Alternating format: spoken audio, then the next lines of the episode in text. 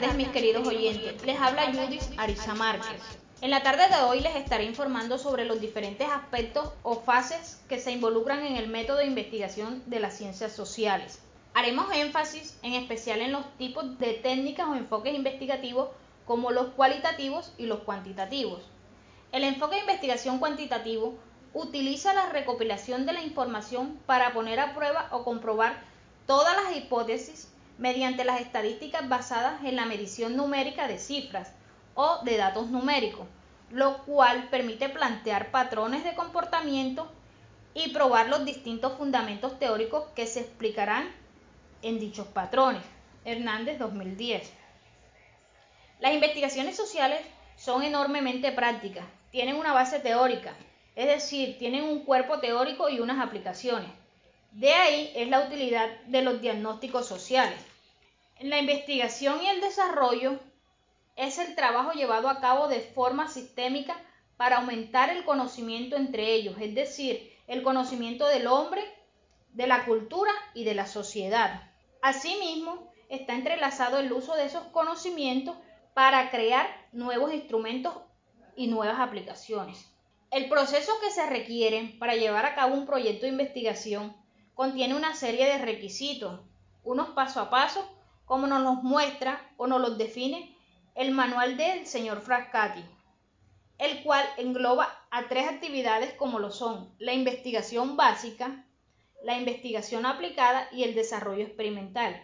La investigación básica encontramos trabajos experimentales o teóricos que se emprenden para la obtención de nuevos conocimientos acerca de los fundamentos de los fenómenos y hechos observables, sin darles ninguna aplicación o utilidad determinada.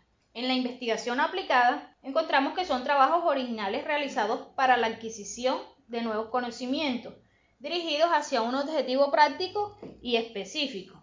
En cuanto al desarrollo experimental, encontramos que son trabajos sistemáticos que aprovechan los conocimientos existentes obtenidos de la investigación y la experiencia para producirlos en nuevos productos. El proceso que se requiere para llevar a cabo un proyecto de investigación requiere de unas reglas que siguen unos supuestos epistemológicos, teóricos y técnicos con los que los investigadores desarrollan su quehacer, tomando en cuenta la complejidad de la realidad social, es decir, las problemáticas sociales que vivimos actualmente, ya que estas son muy dinámicas y están en proceso de cambio constante.